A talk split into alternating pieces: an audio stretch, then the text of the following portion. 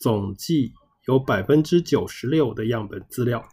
来自美国为大宗的西方工业化社会，其中美国就占了百分之六十八，而西方工业化国家的人口只占了全球人口的百分之十二。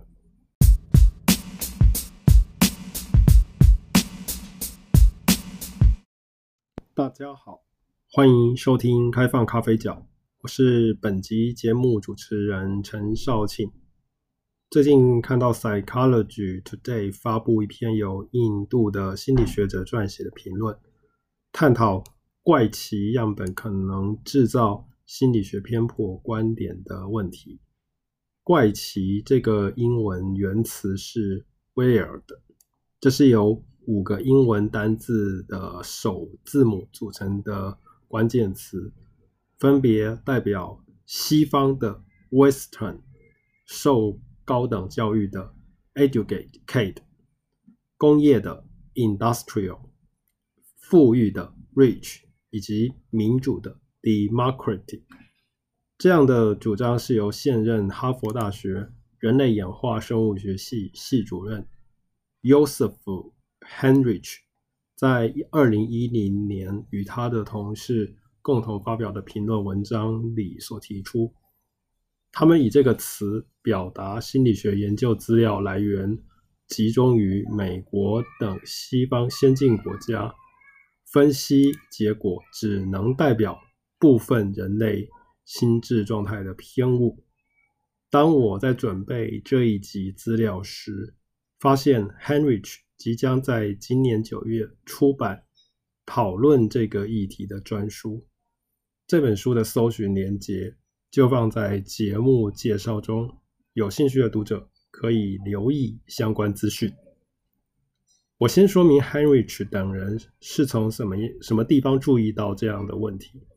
他们根据二零零三年到二零零七年六个心理学领域顶级期刊的调查。总计有百分之九十六的样本资料来自美国为大宗的西方工业化社会，其中美国就占了百分之六十八，而西方工业化国家的人口只占了全球人口的百分之十二。今年，印度学者 Arahi Pushilyan 调查了应该探讨所有人类的跨文化心理学。其中具有代表性的五本顶级期刊，以二零一五到二零一六年的资料总计，这些期刊百分之九十六点七的样本资料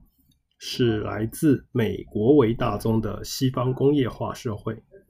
其中美国就占了百分之八十五。只看演化心理学的标杆期刊的话，更发现，超过八成的论文研究资料是来自已开发国家，并且大学生占了所有样本的百分之四十四。很久以前，我曾听过提倡台湾本土心理学研究的学者们一种最激烈的说法：台湾的心理系所念的所有书籍，名字前面都应该加上西方的。以这些调查数字来看。这样的批评并不是没有道理。那么，Henrich 等人他们是做了什么样的分析，才会得到 Will 的这样的主张？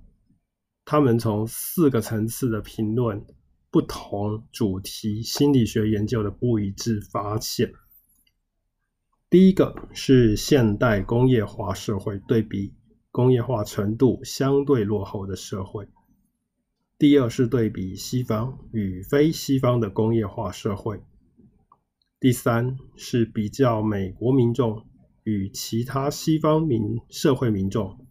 最后是比较有接受与没有接受大学教育的美国人。这四个层次比较的主题涉及视知觉与空间认知等基本心智历程。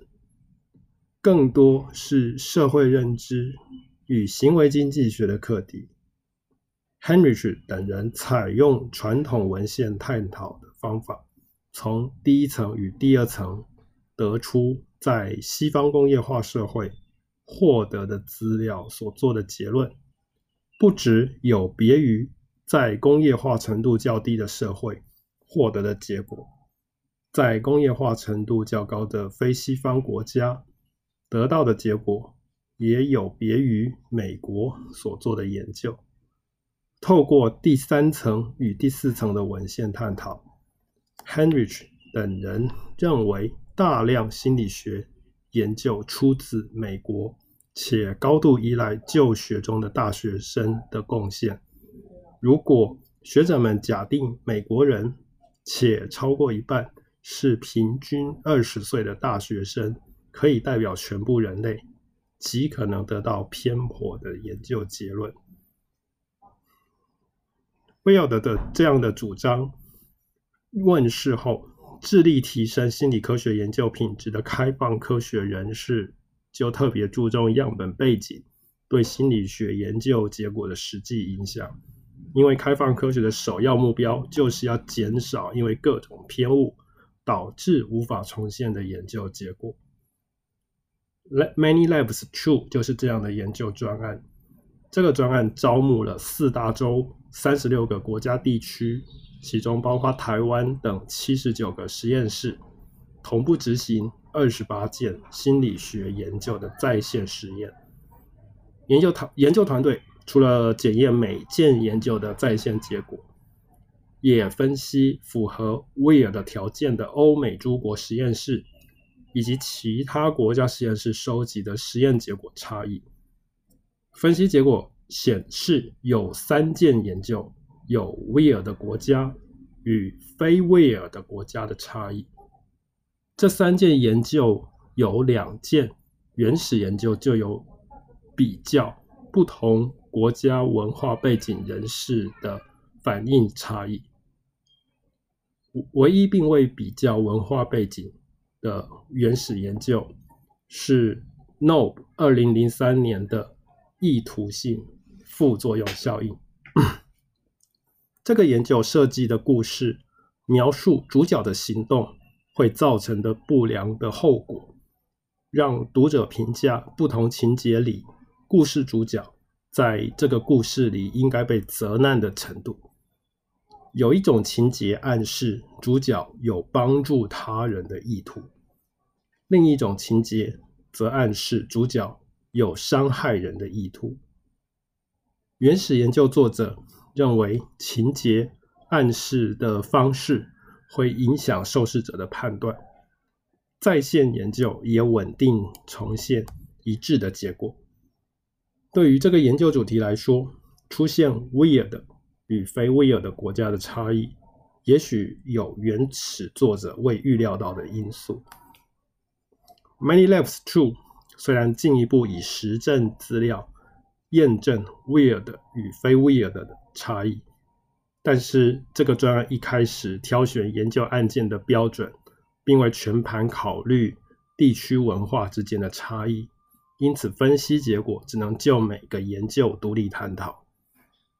我好奇学术圈对 Henrich 等人的主张有多么在意，以及。这十年来正反立场论文的累积状况，因此我使用 Site AI 这个去年上线的学术文文献搜寻网站，查看 Henrich 等人论文的引用状况。这个网站除了列出有引用这篇评论的论文，还有运用人工智慧。判断有引用这篇评论的的论文，论文作者的陈述是肯定或反对所引用的论文。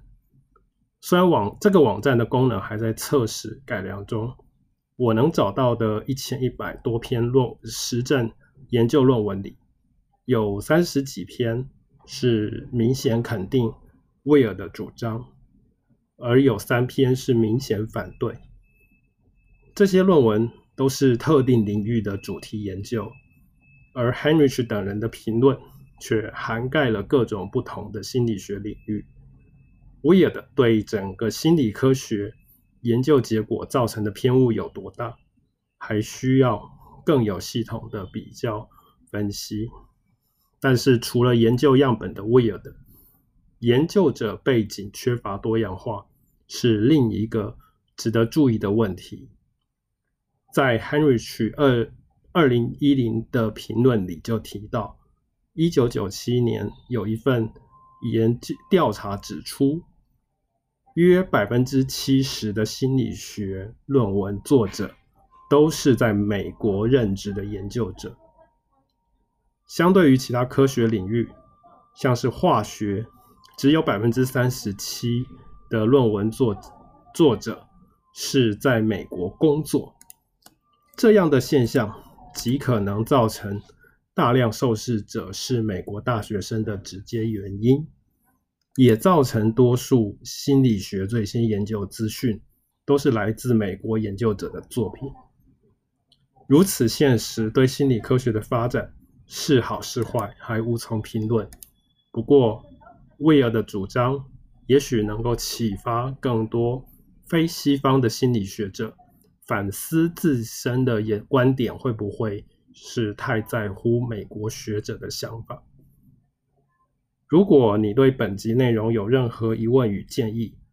欢迎到开放咖啡角脸书专业留言。